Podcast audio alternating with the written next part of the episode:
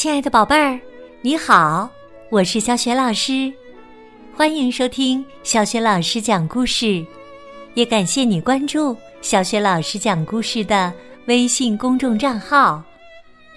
下面呢，小雪老师给你讲一个成语故事——胡说八道，选自《豆豆镇的成语故事》系列绘本。这套绘本故事书的作者是断章取义，由湖南少年儿童出版社出版。这套豆豆镇的成语故事系列绘本，在小雪老师优选小程序当中就可以找得到。好啦，故事开始啦！胡说八道。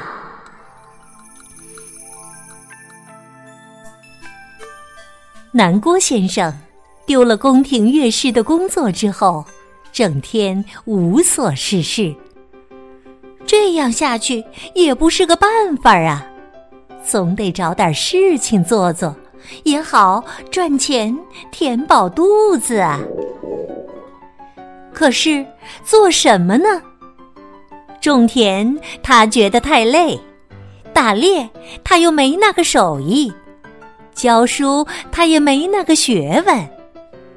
南郭先生犯了愁，想来想去呀，南郭先生还真想到了一件他能做的事情。这件事情既不需要很好的体力，也不需要高超的手艺，更不需要什么渊博的学问。他唯一需要的就是一张能说会道的嘴。这件事情就是算命。南郭先生觉得自己太有才了，于是啊，南郭先生的算命摊儿就在街上摆了起来。可是很久都没生意，南郭先生急得乱想着。这时啊，过来了一个人。南郭先生拉着他说：“来算上一卦嘛，我能预知祸福。”看着那人半信半疑的样子，南郭先生赶紧说：“你知不知道，肥肥商人是我们豆豆镇最有钱的人？这谁不知道啊？”可是啊，他破产了。南郭先生低声说道：“我之前给他算过一卦，他今年大不顺，会破财。果然不出所料，他连他老婆的宝贝珍珠都拿出来变卖啦。”呃，好像有这回事儿。那您给我算算吧。又过了一个人，南郭先生对他说：“这位先生，你知不知道豆豆镇最厉害的是方块武士？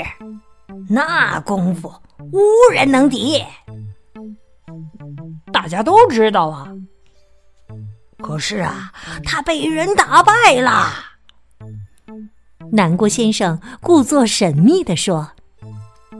我之前呐给他算过一卦，他今年大不顺有灾，果然不出所料，他的石头宝剑都被人给夺走了，而且呀他还大病了一场呢。好像有这回事儿，呃，那您也给我算算。南郭先生的算命摊儿前面围的人多了起来。南郭先生很得意。你们知不知道，豆豆镇最有学问的人是博学先生？哦，对呀，他怎么了？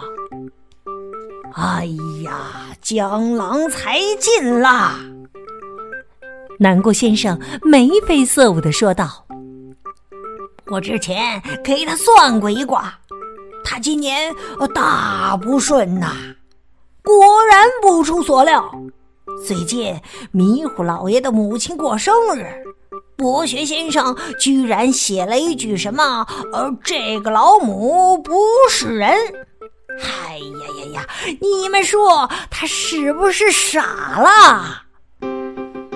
大家说，好像听说过这事儿。南国先生继续绘声绘色的说道：“迷糊老爷气得拿绳子把他捆了起来，我亲眼所见呐。哎，还有更多啊，像……”迷糊老爷家被人打劫了，红脸猎人被老虎咬了。南国先生啊，越说越来劲儿，大家都急吼吼的说：“那您赶紧给我们也算算吧！”南郭先生的算命摊儿被人们围了个水泄不通。这天呐。方块武士没睡好觉，顶着两个大黑眼圈出了门邻居看到他，问道：“武士先生，听说你被人打败了？看眼圈被打的这么黑呀？”方块武士莫名其妙的问：“谁说的？算命的说的，大家都知道了。”还说，呃，你的石头宝剑也被夺走了。嗯，简直是胡说八道！我找他去。方块武士气冲冲的去找算命先生。他走着走着，碰到了肥肥商人。肥肥商人气鼓鼓地说：“算命的那个坏蛋说我家破产了。”还变卖了我老婆的珍珠，我要找他讨个说法去。于是啊，两个人一起去找算命先生。他们走着走着，又碰到了博学先生。博学先生气得胡子乱颤，不知道是哪个算命的，说我江郎才尽了。嗯，我要找他评评理去。一路上啊，他们又碰到了迷糊老爷和红脸猎人，大家纷纷吵着要找算命先生算账。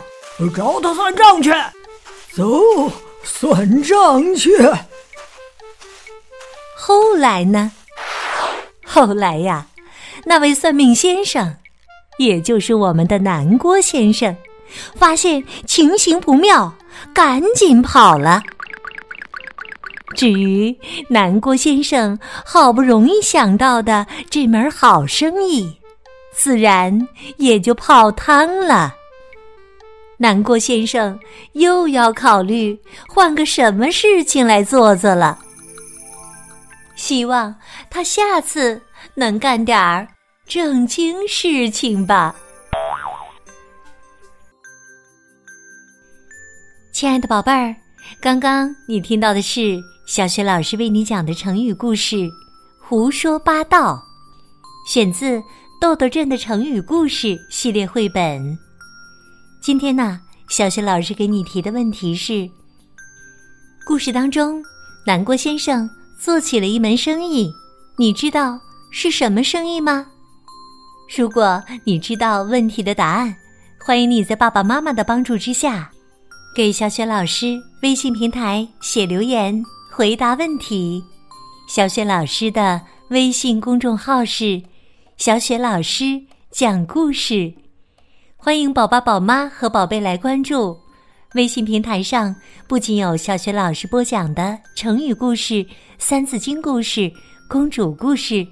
还有小学老师读课文、童诗童谣，以及呢之前讲过的一千七百个绘本故事。